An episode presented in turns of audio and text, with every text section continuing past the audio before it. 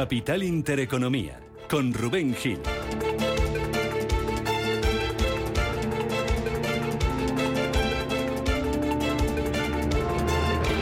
¿Qué tal? ¿Cómo están? Muy buenos días, bienvenidos a Radio Intereconomía. Bienvenidos si se incorporan con nosotros a esta hora de la mañana, segunda hora de Capital Intereconomía, de este viernes 18 de agosto, en el que vamos a cerrar la semana, vamos con las claves, lo que hay que saber antes de que arranque en una hora la negociación en Europa. Un día que viene marcado por una noticia que nos sacudía esta madrugada, llegaba de China y es la decisión de Evergrande, el gigante inmobiliario chino, de declarar en bancarrota su filial en Estados Unidos ha solicitado la protección del capítulo 15 en Nueva York y es un artículo que protege los bienes de la compañía mientras se resuelve el caso y se gestionan los acuerdos de reestructuración en otras partes del mundo. Recordemos que está en trámites de reestructuración la promotora más endeudada de China se están llevando a cabo en Hong Kong y también en las Islas Caimán. Y ojo porque esta noticia de Evergrande se produce después de que la semana pasada conociéramos que Country Garden, la mayor promotora china, avanzaba pérdidas de hasta 7.000 millones de euros en el primer semestre del año. Segundo punto de atención del día viene por el lado, una vez más, de la inflación.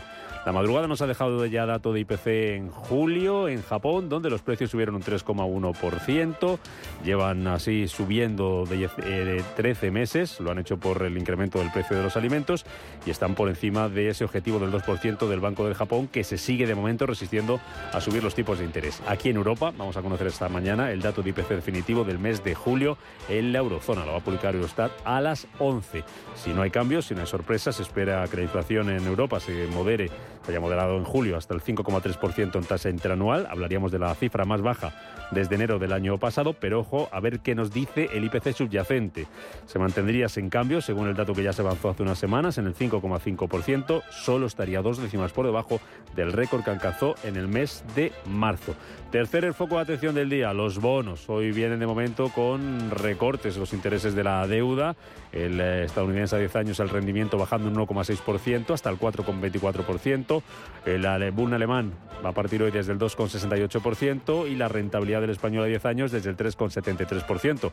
Rentabilidad de los bonos que ayer marcaba niveles que no veíamos desde antes de la crisis financiera.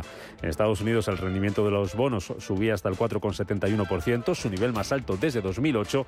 En Estados Unidos alcanzaba máximos desde eh, finales del año 2007. Y luego tenemos a los mercados, a la renta variable, que viene hoy con signo mixto. Tenemos subidas para los futuros estadounidenses, apenas llegan esos avances al 0,1%. Tenemos recortes para los futuros europeos, está bajando el futuro del IBEX un 0,17%, un IBEX que ayer perdía los 9.300 puntos, se dejaba casi un 0,8%, ante el temor a que los bancos centrales sigan pisando el acelerador, sigan subiendo los tipos de interés. Y en las bolsas asiáticas, lo que tenemos esta mañana es signo negativo, caídas para Shanghái del 0,14%, para Hong Kong de más del 1%, para el Nikkei, después de ese dato IPC, del 0,4%, en rojo también el Kospi surcoreano, perdiendo más de medio punto porcentual.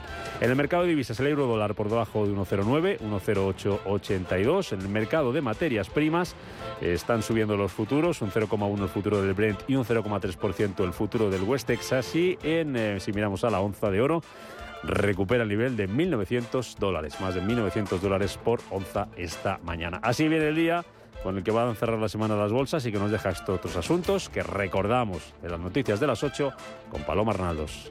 Banco Santander patrocina este espacio. En Radio Intereconomía, Las noticias capitales. Que comenzamos con el precio de los carburantes que va a cerrar su sexta semana consecutiva al alza. Coincidiendo con la operación salida del puente de agosto, la gasolina y el diésel acumulan un encarecimiento de hasta el 10,3% en este verano, consolidándose así, en el caso de la gasolina, en sus niveles máximos en lo que va de 2023. El Euribor va a cerrar hoy la tercera semana de agosto y lo va a hacer por debajo del 4,1%. Se relaja de este modo tras tocar máximos del mes el pasado miércoles en el 4,11%. Ante esta caída, la medida del mes se queda en el 4,07% por debajo de la medida de julio, que fue del 4,15%. El precio de la luz baja un 5% este viernes. Hasta los 107 euros de media por megavatio hora en el mercado mayorista. Por franjas horarias, el precio más alto será de 130 euros el megavatio, se registrará entre las 10 y las 11 de la noche, mientras que el precio mínimo se va a dar entre la 1 y las 2 de la tarde con algo menos de 83 euros el megavatio. La deuda pública marca un nuevo récord en el mes de junio. Alcanzó este mes los 1,56 billones de euros, nuevo máximo histórico, tras crecer más de un 1,7% en tasa mensual, según los datos que publicaba este jueves el Banco de España. En este último año crece en más de 93.000 millones y se mantiene en el 113% del PIB. En clave política, la nueva presidenta del Congreso, Francina Armengol, se reúne este viernes con el rey en Zarzuela. Para informar al jefe del Estado de la constitución de la Cámara y así Felipe, que así Felipe VI pueda organizar la ronda de consultas con los partidos de cara a la investidura. La expresidenta de Baleares ha sido elegida en la primera votación con 178 votos a favor, entre ellos los siete diputados de Junts y se ha comprometido a que en el Pleno de la Cámara Baja se pueda debatir y hablar en todas las lenguas cooficiales, en catalán, euskera y gallego. Y es esta pluralidad la que está obligada a reflejar esta Cámara para acercarse mucho más a la España real, que es diversa, que está llena de colores y cargada de matices. Para avanzar en este camino, quiero manifestar mi compromiso con el castellano, el catalán, el euskera y el gallego y la riqueza lingüística que suponen. Y quiero anunciarles que esta presidencia permitirá la utilización de todos esos idiomas en el Congreso desde esta sesión constitutiva. Por su parte, la portavoz del PP en el Congreso, Cuca Gamarra, ha pedido luz y taquígrafos sobre los acuerdos del PSOE con Esquerra y Junts per Cat para presidir la Cámara Baja y aclarar si estas cesiones incluyen reivindicaciones del independentismo como la amnistía, el referéndum y la autodeterminación. Nuevamente, Pedro Sánchez y el Partido Socialista ha cedido a todas las pretensiones de los independentistas, empezando por el día de hoy en lo que tiene que ver con la constitución de las cámaras. Lo que no sabemos es hasta qué punto llegan esas concesiones, esas cesiones. Y exigimos al Partido Socialista luz y taquígrafos para que los españoles sepan que han cedido al independentismo para conseguir sus votos y así, no habiendo ganado las elecciones, estar al frente de la presidencia de esta Cámara. En el exterior, el sindicato de guionistas de Hollywood pide la regulación gubernamental de Amazon, de Netflix y de Disney. Ha presentado un informe en el que acusan a las plataformas de streaming de abusar de su dominio para perjudicar a los competidores, aumentar los precios y reducir los salarios de los creativos. Los guionistas que llevan 100 días en huelga han pedido que organismos antimonopolio y legisladores adopten medidas para proteger el futuro de los medios de comunicación, aumentando la regulación y a través de la investigación proactiva de las prácticas anticompetitivas. Argentina fija el tipo de cambio por 90 días tras la devaluación llevada a cabo por su Banco Central. El gobierno argentino fija el tipo de cambio del peso hasta el 30 de octubre a petición del Fondo Monetario Internacional tras la devaluación del 22% acordada el pasado lunes por el Banco Central del país. La portavoz del gabinete, Gabriela Cerruti, descarta otro salto en el tipo de cambio. No es que se hizo una modificación en este momento y se puede hacer otra en otro momento. Lo que hubo fue una fijación del precio por 90 eh, días y eso es lo que, lo que se va a mantener y lo que se va a sostener. Entre las diferentes cosas que pedía, el Fondo Monetario Internacional pedía una devaluación de 100%, se le dijo que no, pedía una devaluación del 60%, se le dijo que no, finalmente se terminó acordando que esta fuera una modificación del precio en un 20%, que es lo que sucedió. En Ecuador, hoy termina la campaña electoral. De cara a las elecciones presidenciales que se van a celebrar el domingo, una campaña electoral que ha estado marcada por el asesinato de Fernando Villavicencio, uno de los candidatos a esos comicios. Y en Ghana continúa este viernes la reunión de la Comunidad Económica de Estados de África Occidental para tratar la situación en Níger. Buscan ultimar los planes de despliegue de la fuerza de reserva tras el golpe de Estado perpetrado a finales de julio. Los jefes militares de la CDAO están analizando una posible intervención militar, aunque los miembros del bloque siguen prefiriendo la vía diplomática. Banco Santander ha patrocinado este espacio. Tan, tan, tan, tan, tan. La cuenta online del Santander es tan, tan fácil de abrir que lo puedes hacer desde donde quieras. Santander en digital es Santander. Santander, por ti, los primeros. Consulta condiciones en bancosantander.es.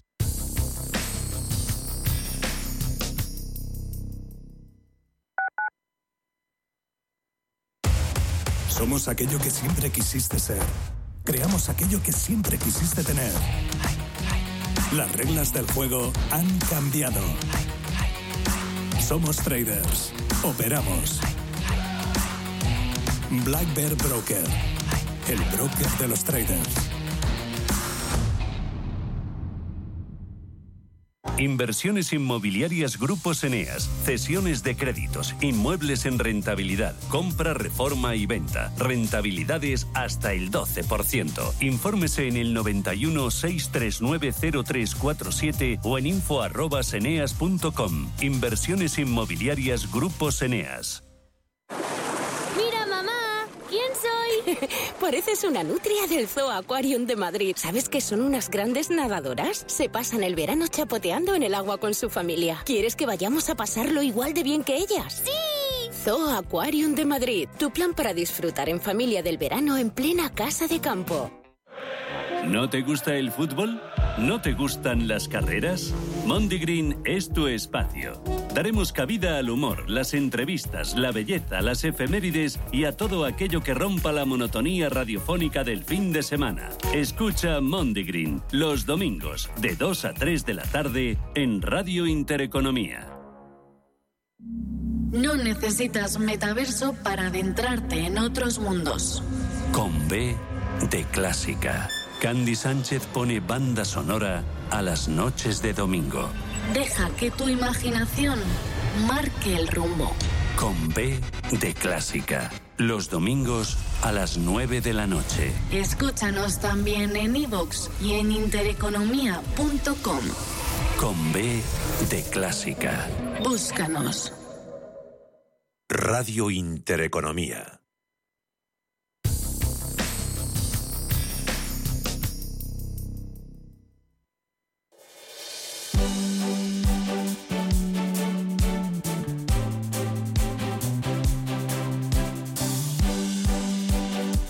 Radio Intereconomía, la tertulia capital. Tertulia Capital en marcha de este viernes 18 de agosto. Hoy con David Enche, que es profesor de estrategia en ICMSIC. Enche, ¿qué tal? ¿Cómo estás? Buenos días. ¿Qué tal, Rubén? ¿Cómo estás? Si no me falla la memoria, te vas de vacaciones hoy. Sí, señor. Muy bien, enhorabuena. A disfrutarlo. No, ¿ves? y Todo, todo- tanto, y tanto. todo llega, todo llega, ¿ves? Veía, se veía muy, muy, muy lejos. Va a hacer calor este fin de semana, ¿te vas para el norte? Ya estoy en el norte, vine ayer por la tarde. Ah. Me permito teletrabajar desde aquí. ¡Qué maravilla! Y sí, sí, sí, fantástico. Imagínate, llegando de Madrid, te encuentras aquí de repente con 11 o 12 grados menos y es como estar en el paraíso. Y voy a trabajar tranquilito desde allí. Es una de las cosas buenas, mira, que nos dejó la pandemia. La posibilidad de, de trabajar y oye, alargar. No digo que un día sea de fiesta hoy, pero poder estar ya hoy un poquito más tranquilo. Adelantar, por ejemplo, atascos. Y a lo mejor iba a haber follón hoy con algo de operación salida, pues eso que te lo has, te lo has quitado. ¿Hay mucha gente o no te ha dado tiempo a verlo? ¿Qué te han contado? No me ha dado tiempo, ayer por noche no tenía tiempo de, de ver el, el panorama. Mm, Bueno, pues a ver qué nos cuentas. Nos mandas desde allí una, una fotito. Luego hablamos de la investidura, con las ganas que tenía yo de hacer un programa electoral más contigo. Y no sé si lo vamos a hacer o no. No, ya te dije yo que no. Vamos, lo, yo lo tenía clarísimo desde el momento cero. Luego analizábamos posibilidades. Juan Merino, presidente de Asinfex, Asociación sin ánimo de lucro de empresas de ingeniería y consultoría de Extremadura. Muy buenos días, hombre. Muy buenos días. ¿Cómo está Muy usted? Bueno, pues eh, trabajando más que en ninguna etapa del año, de Ay, eso, época del ¿por- año. ¿Por qué? A ver, ¿es temporada alta? Bueno, porque sa- sabéis que bueno nosotros, nuestra familia tiene una empresa del sector agroalimentario de, del higo, higo seco, y estamos en plena campaña actualmente. Sí, es ahora cuando... Y ¿Qué- queda co- tope. co- ¿Cómo ha sido el año con un con un tiempo raro, ¿no? Una climatología Bueno, dura para algunos cultivos, no sé si para el higo también. Yo eh, en TikTok tengo ahí un- una serie de, bueno, pues de, diálogos tensos ¿no? con esta un grupo de gente que, que niegan el cambio climático y tal. Y al final, oye, es que hay que bajarse a la tierra aquí y, tocarlo con tus propias manos, ¿no? Y ves que cada año hace un calor más intenso y más extenso. O sea, es que eh, si echas la vista 30 años atrás, te das cuenta, por ejemplo, aquí en Extremadura, que donde antes se va desplazando, digamos, para el norte, la, eh, la potencialidad del, del- de, la, de la higuera, ¿no? En este caso, en nuestro caso, donde hace 30, 30 años eh, daba más para el sur, ahora te tienes que ir más para el norte para obtener buenos resultados de, esta, de este cultivo. Mm, eh, mm. estás hecho, por cierto, un influencer ¿eh? con, con el TikTok. Las posibilidades que están, ¿eh? Oye, bueno, vamos con cositas. Luego vamos a hablar de exportaciones y de cómo está el comercio exterior, a donde empieza ya a notarse un poco, donde empieza a notarse un poco ya el resentimiento, la, situación de la economía a nivel eh, a nivel mundial. Vamos a hablar con Antonio Bonet, luego presidente del Club de Exportadores. Antes os voy a preguntar un poquito por el inmobiliario y nos vamos a ir a China. No sé si habéis visto la que se ha liado allí está, bueno, la que tienen liadas hace, hace tiempo. ¿eh? Ya lo contábamos la semana pasada con Country Garden. Ahí, anticipando pérdidas de 7.000 millones, de hasta 7.000 millones eh, que podría anunciar a finales de este mes. Pues oye, Evergrande, que tiene los problemas que tiene, ha decidido mm, acogerse al concurso de acreedores, la bancarrota, vamos, en, en, Estados Unidos, solamente para su filial en Estados Unidos y evitar males mayores. Lo de China Enche cada vez huele peor. Pues eh, un poco sorprendente. No soy un, experto en mercado inmobiliario y mucho menos en las inmobiliarias chinas, como te puedes imaginar, pero lo que me ha sorprendido es que ellos en Estados Unidos han declarado el Chapter 15, no el Chapter 11. Eh, si no me equivoco, y también hace mucho tiempo que ya no vivo en Estados Unidos, pero eh, el concurso de acreedores es el, es el capítulo 11, ah. no el capítulo 15. El capítulo 15 es que directamente consideras que has fracasado y se produce un, cierre. me imagino que alguno de los oyentes podrá corregirme. Si es así, pues estaría bien que, alguien se pues pusiera en contacto con nosotros. pero que, he usado yo la palabra por primera vez en la mañana, concurso acreedores, igual no es correcta, claro. Es bancarrota. es que efectivamente, yo creo que el concurso acreedores es el, capítulo 11, el chapter 11, y el capítulo 15 es directamente que no hay no hay forma, no hay, no hay viabilidad ninguna o no se, no se aprecia viabilidad ninguna. Es curioso, ¿no? Estos son los, los, los contrastes que tiene China, ¿no? yo creo que China, eh, a ver, un, poco un poco burdo el, el análisis, si me permites, pero es lo que me viene a la cabeza ahora mismo. Ya no tiene tanta facilidad para planificar la economía.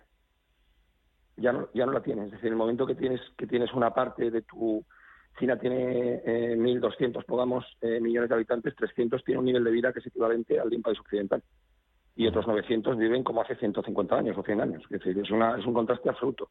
Ya no hay una economía, bueno, esto, esto de, comunismo de mercado que hablamos siempre, ¿no? Claro, cuando pones comunismo de mercado en el mismo, eh, haces este oxímoron, pues está claro que algo tiene que alguna costura tiene que saltar de vez en cuando y parece que es la que están saltando, o por lo menos de las que nos esperamos, otra cosa es el hermetismo que tiene, que tiene en general China para sus cosas, eh, está viniendo por el mercado inmobiliario, ¿no? que es eh, bueno, pues donde es muy difícil hacer, es muy difícil poner parches, ¿no? Eh, mayor inversión de la vida, inversiones muy potentes, digamos fallos o esto, quiebras súper llamativas y en China por supuesto todo es gigantesco, todo es a lo grande pero me ha sorprendido mucho los Estados Unidos, porque además, eh, hombre, es que quebrar una compañía que no, no, se hace un día para otro, eh, y mucho menos el mercado inmobiliario, que no es un mercado que parezca que sea inmediato. ¿no? Es decir, mm.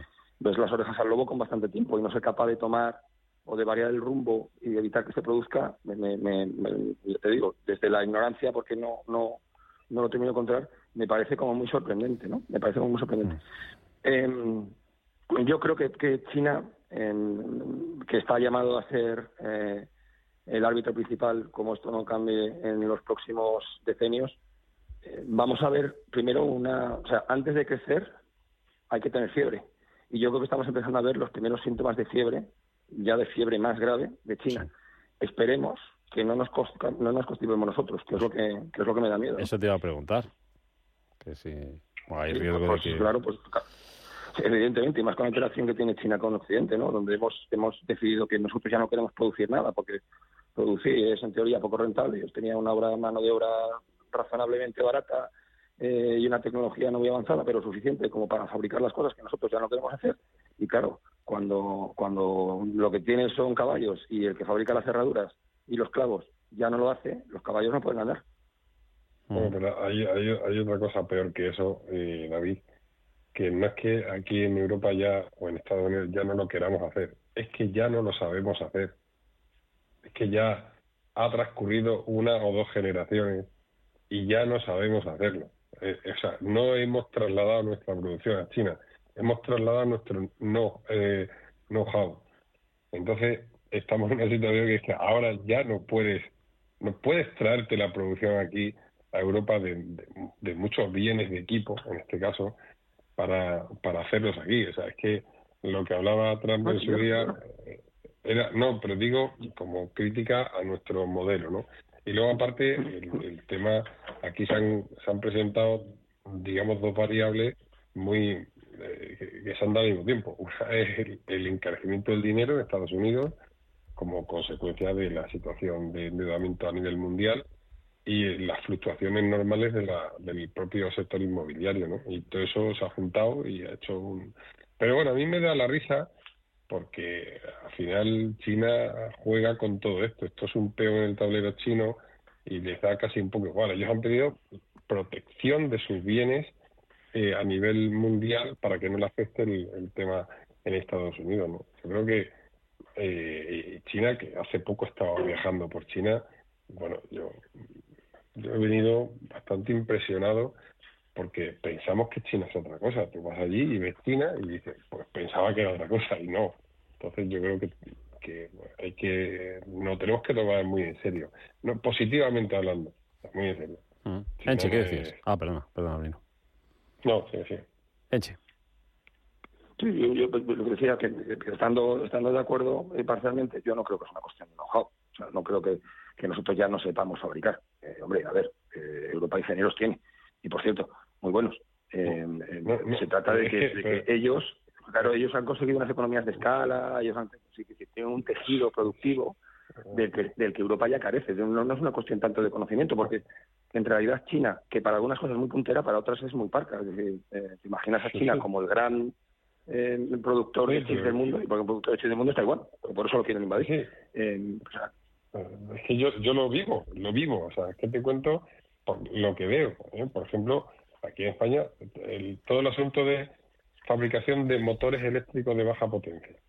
O sea, olvídate de encontrar en Europa un fabricante de motores eléctricos de baja potencia. O sea, es que no hay. Y los antiguos que hay, que han sobrevivido a esto, ya no saben hacer motores eléctricos de, última generación tipo EC, que son los de última generación. O sea, se fabrican allí. Y se fabrican allí porque hace 30 años, todos los aquí se fueron allí por, una, por ser un mercado muy atractivo. Y ahora sí que hay muchos ingenieros, porque aquí un ingeniero eh, de forma aislada no es nada. O sea, un señor que ha estudiado en ingeniería no tiene ni idea. Y eso no tiene nada que ver con el emprendimiento, con el crear un, una empresa industrial, con el fabricar, con el saber fabricar. O sea, no sé, es un ingeniero. no tiene nada que ver con todo eso. Tío, fantástico estudiar ingeniería pero no tiene nada que ver. O sea, es que yo creo que es un tema muy preocupante, más de lo que parece. Y ahora mismo revertir esta, este modelo, vamos, no lo veo, no lo veo. O sea, primero que no veo interés, segundo que no veo acción.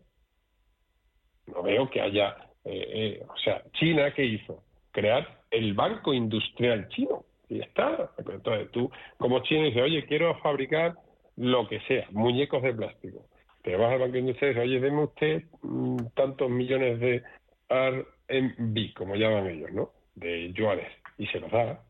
Y mm. venga otra fábrica, y otra fábrica, y otra fábrica. Bueno, aquí no, es el modelo japonés, ¿no? Los japoneses han llevado haciendo eso toda la vida, ¿no? Los japoneses, los, Oye, las corporaciones industriales tienen sus propios bancos. Sí, claro, pero, pero es que, o sea, es impresionante. Tú aquí, para hacer, para crear una fábrica, o sea, es que tienes que luchar contra una serie de elementos naturales que es hacen imposible. nosotros tenemos una empresa industrial que lleva más de 30 años. Vamos a hacer ahora una planta nueva aquí en Extremadura, en Mérida. O sea, no te quiero cuanto menos ni contar. Cuanto menos ni contar. Vamos a hacer una inversión de 5 millones de euros. No te lo quiero ni contar. Es que está resultando luchar contra todos los elementos. Cuando eso en China es pues, pues, pues casi inmediato. El suelo, las autorizaciones, las licencias, las complicaciones, la, la pasividad, el ninguneo del sector público en general. pasan de tu cara. Pero, una eso, es lo que Eso es lo que decíamos. el, problema de Europa, el problema de Europa no es que no, no es que no pueda. El problema de Europa es que no quiere, que es diferente. O sea, Europa ha renunciado a, producir gran ¿Qué quiere, ¿qué quiere, No, no, es que no lo, no lo tenemos en nuestro ADN ni, ni, o sea, igualmente lo hablamos y somos sensibles al asunto y tal, pero es que no, no hay una voluntad. Nosotros fuimos, y os cuento el caso particular, fuimos a la CEPI. CEPI, hasta allí al lado de Radio Intereconomía, como sabéis. Correcto. Eh, que no quieren. O sea, sí, no, oye, hay una serie de funcionarios y tal, o sea, majetes, como puede ser majete un tío del bar, pero es que no tienen ni idea, o es que no son sensibles a lo que a lo que esto eh, ellos supone y, y, a mí me da, o sea, a, mí me da igual, a mí personalmente me da igual. Yo nosotros tenemos una empresa que tenemos más de 100 trabajadores en el mundo y, y si hacemos eh, en realidad estas inversiones seríamos más de mil fácil en tres años o cuatro. Pero es que eso no lo ven los demás. Parece que eso no lo veo yo, ¿no? Entonces tú se lo cuentas, tienes un plan de, de, funcionamiento y no, no saben interpretar. O sea, sí, que se han estudiado, son economistas y, ahí hay unos señores que, ah, sí, eh", pero no, lo estoy hablando desde el punto de vista de decir, oye, vamos a unirnos aquí todos, vamos a ver, que, a ayudar a que esto funcione, que crezca y tal, ¿no? O sea, eh, la consecuencia de la evolución de la economía en Europa es, es, es por castigo. No es porque haya un interés. Eh, ah, el interés es el tema político. bueno, aquí nuestros amigotes y, y, y, generar problemas que no existen para ofrecernos soluciones que no necesitamos. Pero lo que necesitamos no, no están. Pero es que yo creo que es que no saben. Oye, son las 8 y 26. A la vuelta de publicidad hablamos de cómo está la economía, de cómo está el comercio exterior, de cómo están cayendo, porque están cayendo las exportaciones. Está con nosotros enseguida Antonio Bonet. No os vayáis, ¿eh?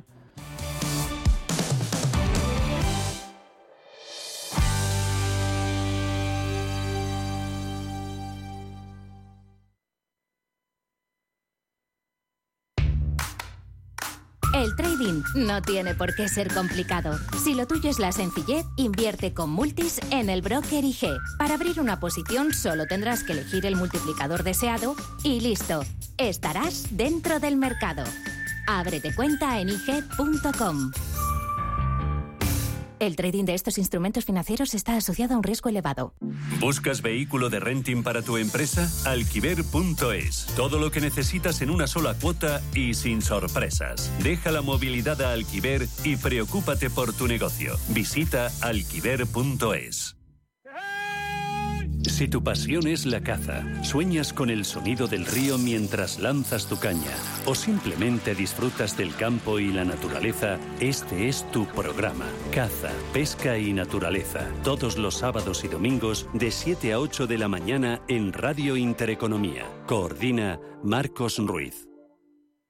Empezaremos con el test de Rorschach. Dígame, ¿qué ve en esta figura? Una casa frente al mar, los estudios del pequeño en Londres, la reforma de la cocina y la boda de mi niña. ¿Ve todo eso en esta mancha?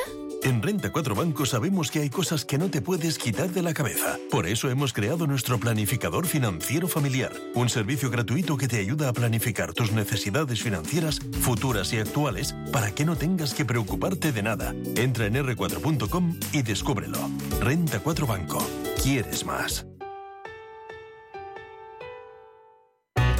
Solo los más rápidos disfrutarán de ofertas increíbles en el corte inglés. Y si las temperaturas suben, nuestros precios bajan, con un 15% de descuento adicional en aire acondicionado de las marcas Fujitsu, Haier Aire y Midea Aire. Así son las ofertas límite en el corte inglés, del 17 al 20 de agosto en tienda web y app. Convocamos la segunda edición de los premios Radio Intereconomía para reconocer el liderazgo de las empresas y la industria en nuestro país. Premios a las categorías de innovación, impacto, sostenibilidad, excelencia y liderazgo. ¿Quieres formar parte de ellos? Infórmate en premios.intereconomía.com.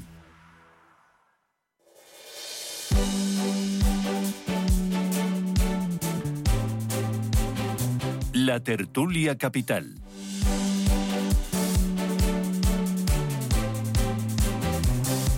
Seguimos en tertulia con David Enche, con Juan Merino y vamos a hablar de uno de los motores de la economía española, que es el comercio exterior, que nos dejaba ayer un dato, no sé si preocupante, ahora me lo contáis y a ver qué nos cuesta nuestro invitado también, el de las exportaciones, que llevan tres meses bajando. En abril caían, en mayo caían, en junio caían.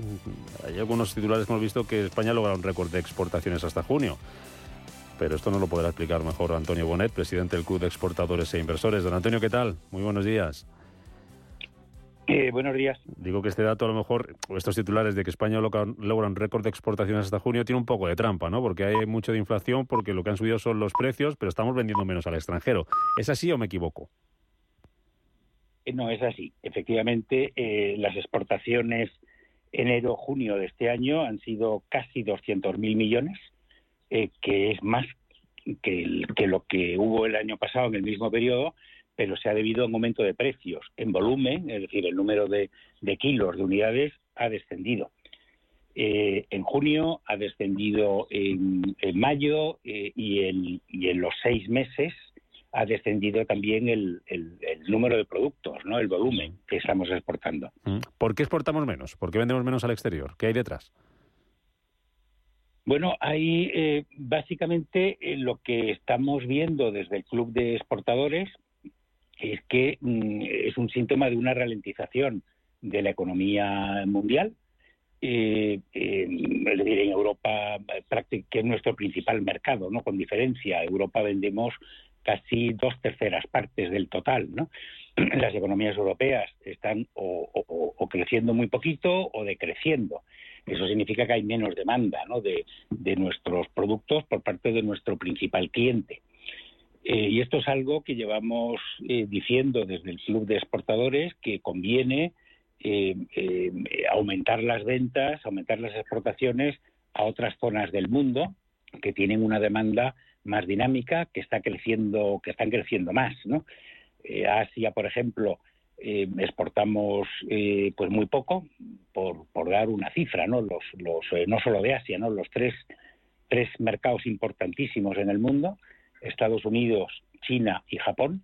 Eh, nosotros, del total de nuestra exportación, vendemos ahí aproximadamente un 9%, mm. pero sin embargo, entre los tres países suponen el 30% de las importaciones mundiales.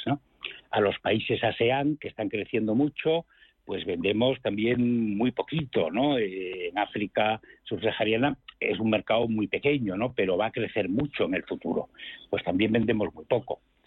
Eh, eh, es un síntoma de la ralentización de la economía mundial y luego además eh, hay problemas estructurales ¿no? en, la economía española, en la exportación española.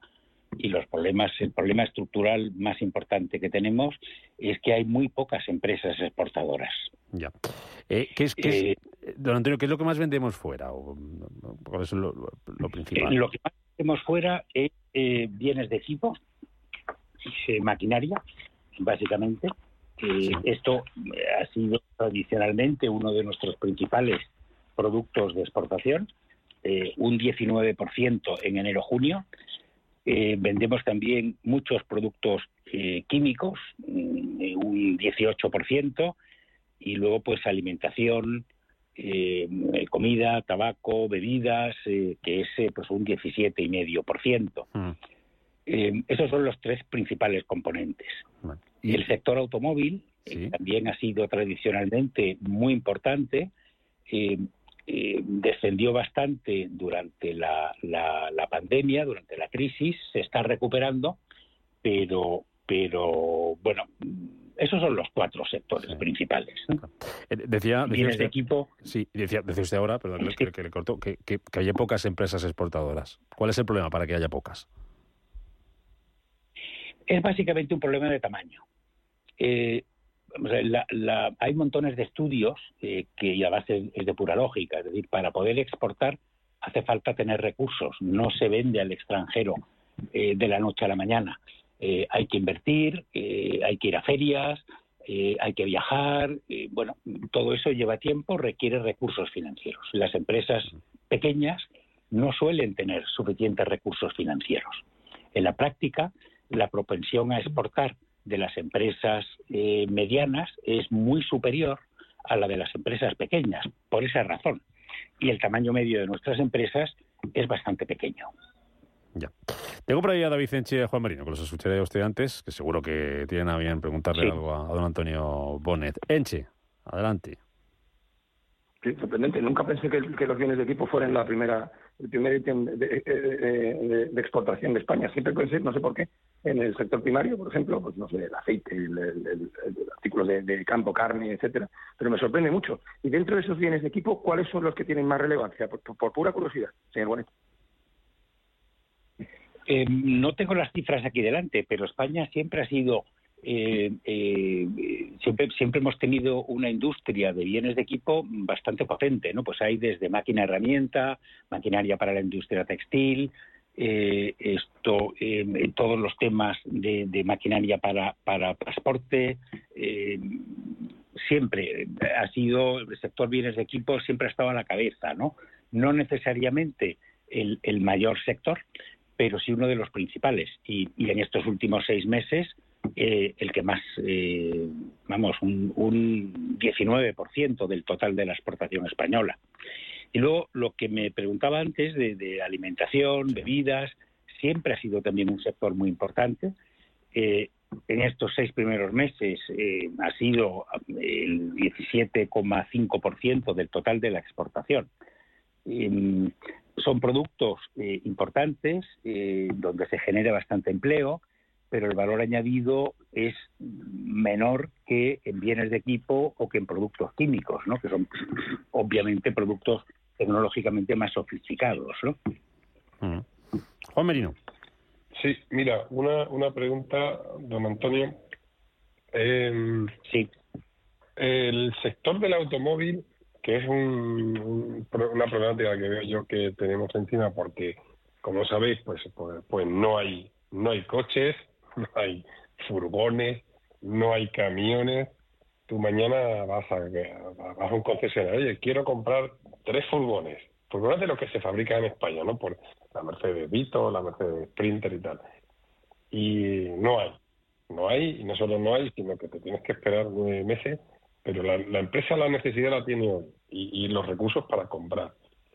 Entonces, mm, por una parte la pregunta, ¿no cree usted que siendo el automóvil y sus derivados, ¿no? Su, todo, eh, baterías, eh, faros, eh, ruedas y tal, todo, todo esto que se fabrica en España y se exporta, esta caída de la decisión de, de fabricar más por parte de, la, de, la, de los grandes fabricantes de, de automóviles, ¿no cree usted que ha incidido fuertemente en esa en esa en este en este dato y luego otra otra pregunta, una segunda pregunta es ¿por qué eh, en base a lo que usted ha afirmado de, que efectivamente, efectivamente, vamos, se lo digo yo porque nosotros ya muchos años eh, yendo a ferias internacionales y, efectivamente cuesta mucho dinero, no muchos recursos. Yo cuando lo cuento aquí digo, oye, hemos estado en, una feria en Abu Dhabi, una feria en Berlín, una feria en México, en Santiago de Chile, en Lima, pues eh, que el ticket medio por feria, por feria son entre 25.000 y 40.000 euros, ¿no? Una, pyme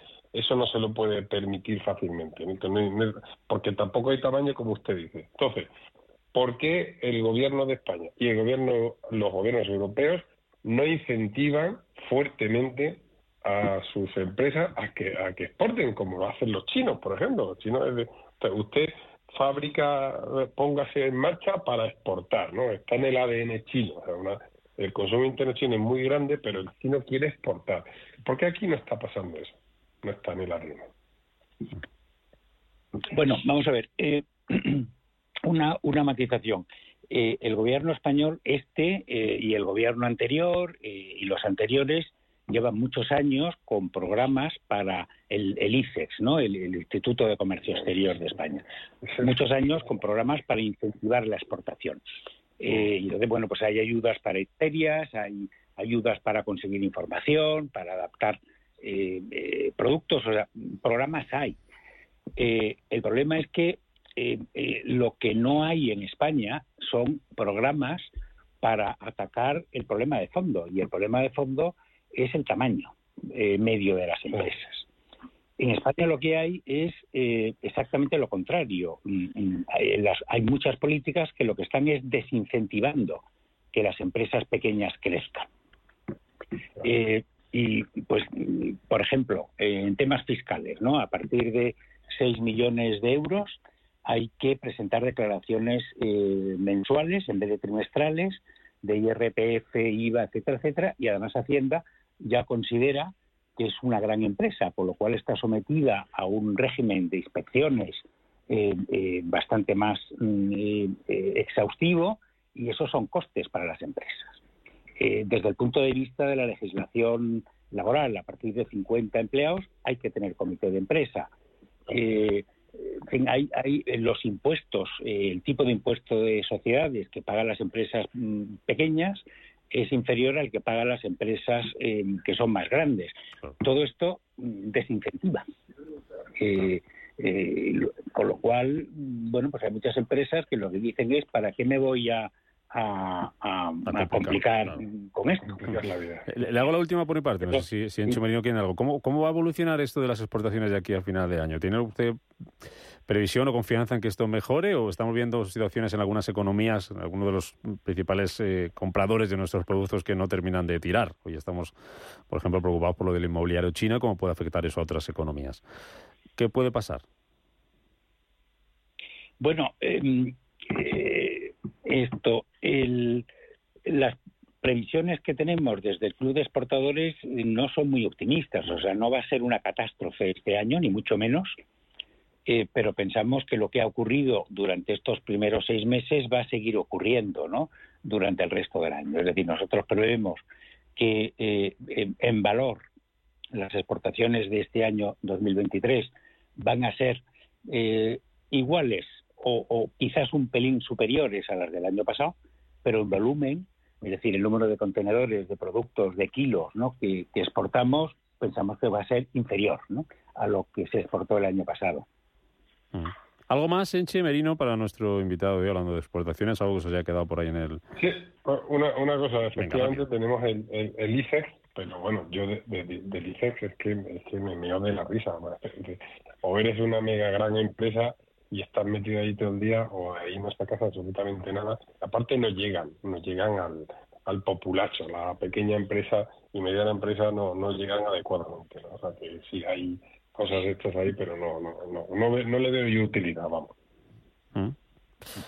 Bueno, yo ahí no estoy de acuerdo, ahí no estoy de acuerdo. Es decir, como, como usuario del, del IFEX, mi empresa, eh, eh, y como club de exportadores, lo que pensamos es que es muy útil eh, eh, que lo están haciendo bien, eh, pero que hay un, problema de falta de recursos muy importante. Es decir, al ICEX se le dio un recorte presupuestario enorme pues en la anterior crisis y tiene hoy un presupuesto muy inferior al que tenía entonces.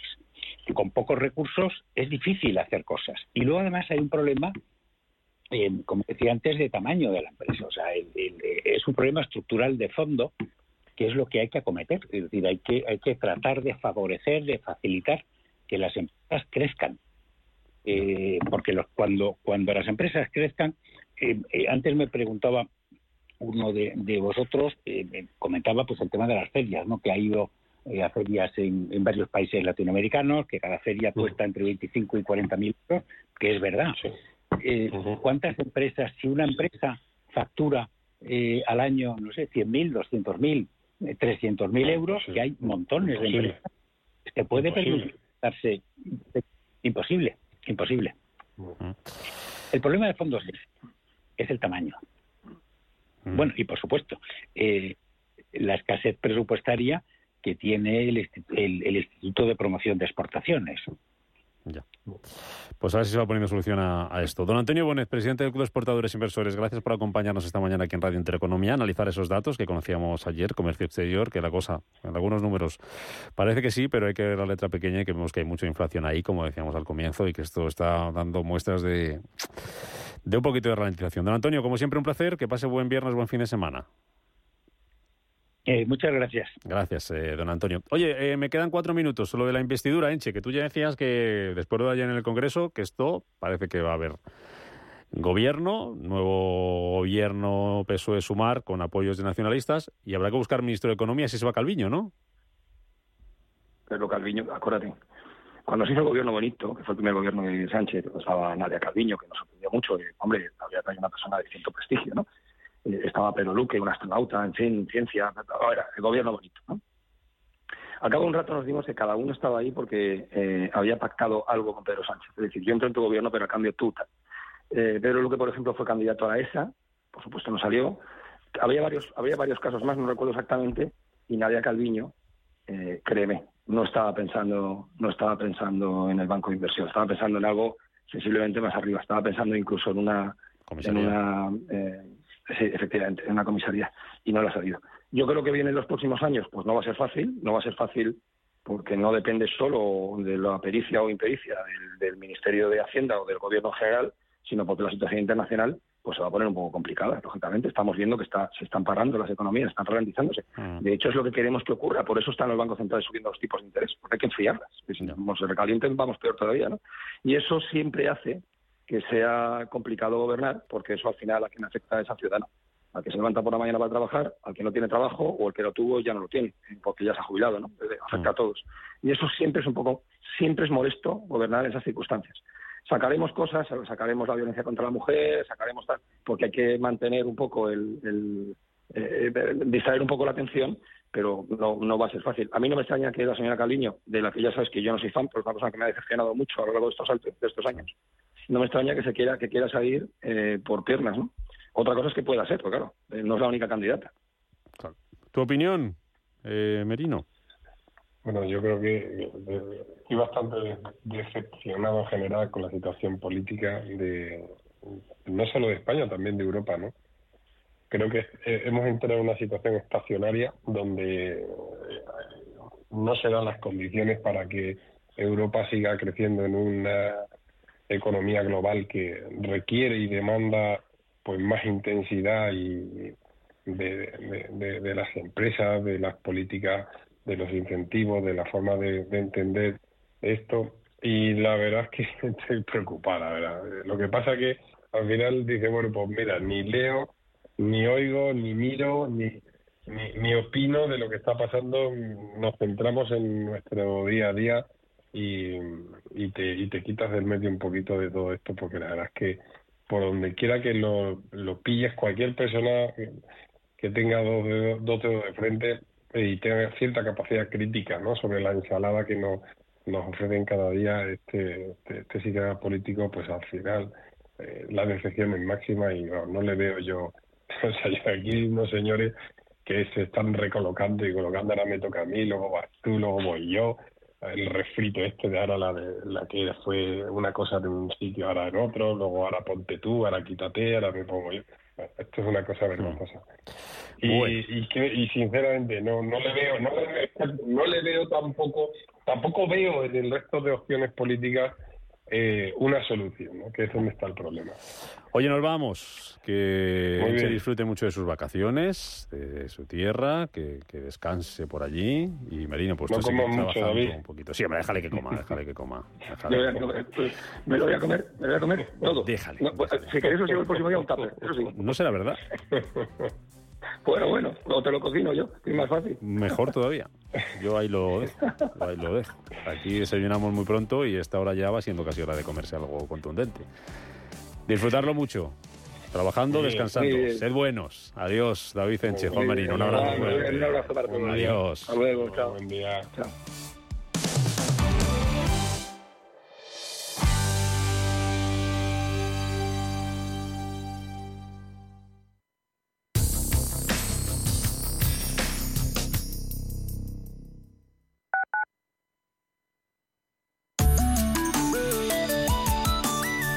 MAPRE patrocina la información del tiempo. Temperaturas altas en Baleares, Andalucía y centro y nordeste peninsular. Bajarán en Galicia, subirán en el Cantábrico, Ebro, Sistema Ibérico, Béticos y Canarias.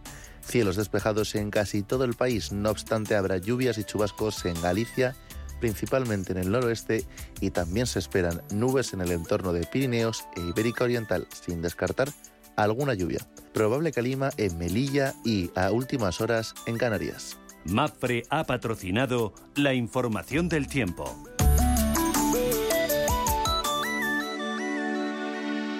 Ha llegado Acuópolis. Ha llegado la diversión más refrescante. Ven y disfruta de tus atracciones acuáticas favoritas. Acuópolis Villanueva. No te lo puedes perder.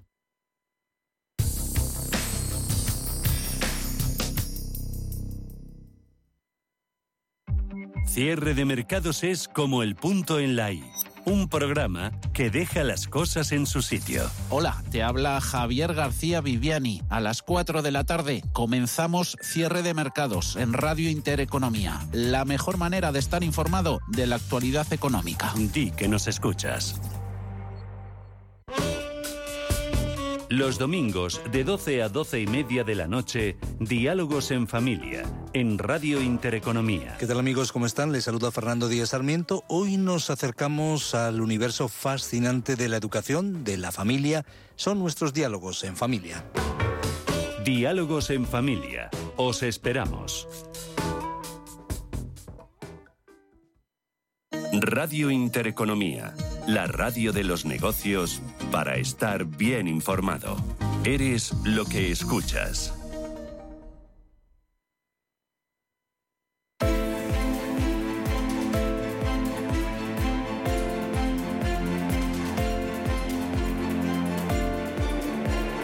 Capital Intereconomía con la educación financiera. En menos de nueve minutos, las nueve de la mañana, a esa hora ya saben que abren sus puertas las bolsas europeas. Pendientes hoy del dato de inflación en la zona euro. Dato definitivo de julio va a ser la referencia más importante en los mercados, pero la madrugada ya ha venido movidita por Evergrande, que ha declarado su eh, bancarrota filial de Estados Unidos, solamente la de Estados eh, Unidos para evitar males mayores. Se ha cogido ese capítulo 15 en Estados Unidos, ley de bancarrota. Y el día que vienen los mercados con los futuros con signo mixto, pero con caídas aquí en Europa. Así que vamos a ver dónde van a estar las claves, además de ese dato de inflación, cuáles van a ser las empresas protagonistas y cuánto están bajando antes de la apertura los futuros. Pablo Arnaldo, buenos días de nuevo. Buenos días de nuevo, Rubén. En el caso del futuro del IBEX, el recorte es mínimo del 0,02%. Esto hace salir hoy al selectivo español de los 9.278 puntos. Recordamos es el nivel más bajo desde el pasado 10 de julio. En el resto de plazas europeas los futuros caen un 0,25 para el futuro del DAX, el futuro del Eurostock también en esa cota y en cuanto al futuro del CAC 40 de París el recorte es del 0,36%. Tenemos un mal dato de ventas minoristas en Reino Unido que hemos conocido hace apenas una hora, menos de una hora. Ventas minoristas de julio que caen al, al 1,2 menos 1,2%.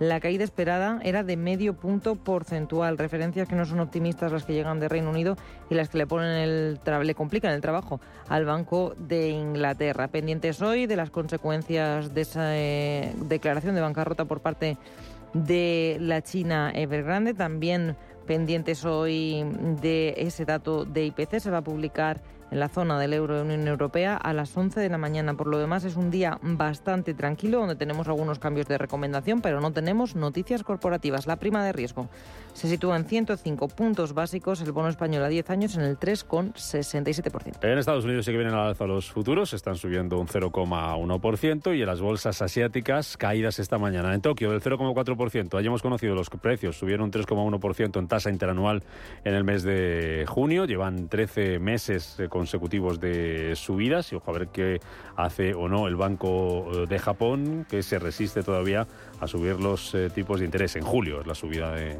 los precios en Japón, 3,1%. Caídas en Hong Kong del 1,8%, caídas en Shanghái del 0,8%, caídas también en el Kospi surcoreano del 0,6%. Noticia también estos días en la rentabilidad de los eh, bonos, que hoy se relaja y de qué manera. Está bajando el interés del bono alemán un 3,5%, cae hasta el 2,6%, un 2,5% baja la rentabilidad del bono español a 10 años hasta el 3,65% y en el caso de la rentabilidad del bono estadounidense a 10 años también cayendo más de un 2% hasta el 4,22%. Nuria Álvarez, analista de Renta 4 Banco. ¿Qué tal Nuria? Buenos días. Hola, buenos días. Preocupada por los movimientos que estamos viendo en las bolsas esta semana, semana de caídas. No sé si ha cambiado un poco el optimismo, el sentimiento del mercado, de los inversores. Si estamos en tendencia bajista, o cómo lo estáis viendo en Renta 4. Bueno, la verdad es que llevábamos ya tiempo diciendo desde Renta 4 que era que, en que los mercados estaban muy fuertes en un contexto de, mucha incertidumbre, ¿no? Y con muchos frentes abiertos que, que no, no apoyaban un, mercado como el que estábamos viendo y que era lógico o, era de esperar que, corrigiesen algo, ¿no? Entonces, bueno, esta semana parece que, que han comenzado esa, esa corrección. También es verdad, bueno, que hemos tenido noticias negativas desde un punto de vista macroeconómico desde China y, bueno, y también eh, lo, las direcciones de los distintos bancos centrales no esta semana. Eh, hablando de China, lo de Belgrande, no sé si te sorprende, si se hace para evitar males mayores y se va a conseguir o qué puede pasar. Bueno, Evergrande ya trae problemas desde el año 2021. Los lleva, los lleva arrastrando y de todos es sabido es que ya llevaba, eh, llevaba, ya meses mm, mm, con un proceso de reestructuración de su, de su deuda fuera, fuera del país. ¿no? Entonces, bueno, este movimiento de, mm, que ha hecho hoy en Estados Unidos de, de adherirse al artículo de, bueno de bancarrota eh, dicen que es un, movimiento lógico dentro de, un proceso de reestructuración que, que se suele exigir eh, dentro de cuando una compañía está, está llevando a cabo un proceso de reestructuración. Entonces, bueno, veremos si lo consigue. Esto sí que es verdad que ha generado dudas sobre otra compañía inmobiliaria china grande que, que, bueno, pues que la semana pasada eh, no pagó los cupones de una emisión de bonos a dólares, que tiene 30 días para llevar a cabo ese pago y, bueno, lo que ha hecho ha sido generar más dudas sobre la capacidad de esta otra compañía. Aquí en Europa, hoy pendientes del dato definitivo de inflación de julio en la eurozona. No sé si esperáis muchas sorpresas. ¿Y qué le puede decir ese dato al Banco Central Europeo? Importante será sobre todo la subyacente, ¿no? Sí, lo importante es la tasa subyacente. También hay que tener en cuenta que el dato de hoy es dato final. Por tanto, en principio no deberíamos esperar sorpresas respecto a los datos que se publicaron de manera preliminar. Que bueno, que lo que sigue mostrando es que la tasa subyacente pues sigue tensionada y que bueno, que, muestra un camino pues difícil para el Banco Central Europeo. ¿no? Eh, de momento eh, el mercado mm, sigue sigue esperando eh, algo de subida, otra subida adicional en septiembre y luego una pausa veremos eh, veremos bueno qué, qué, ocurre finalmente pero sí que es verdad que los datos de inflación cuanto menos eh, apoyan más una nueva subida de tipos que no que en una pausa. La última Nuria. Eh, lo que está pasando con el interés de la deuda cómo se explica ayer teníamos por ejemplo Estados Unidos máximos en el rendimiento del, del bono a 10 años estadounidense desde 2007 en Reino Unido lo mismo desde 2008 y hoy bajan con fuerza sus intereses. Hasta un 3,5% están cayendo aquí en, en Europa el del, el del bono alemán. ¿Qué, ¿Qué, está pasando? ¿Qué están descontando?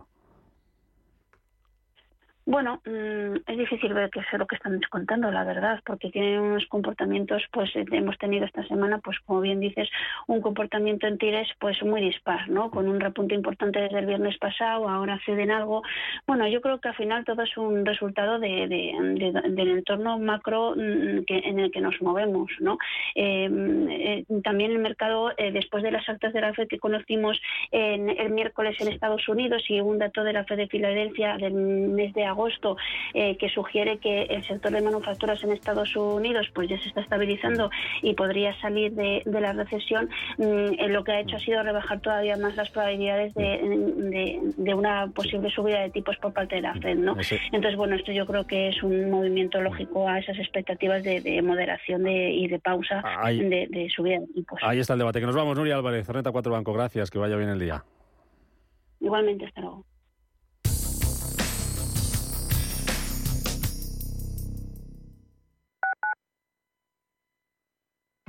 Cierre de mercados es como el punto en la I.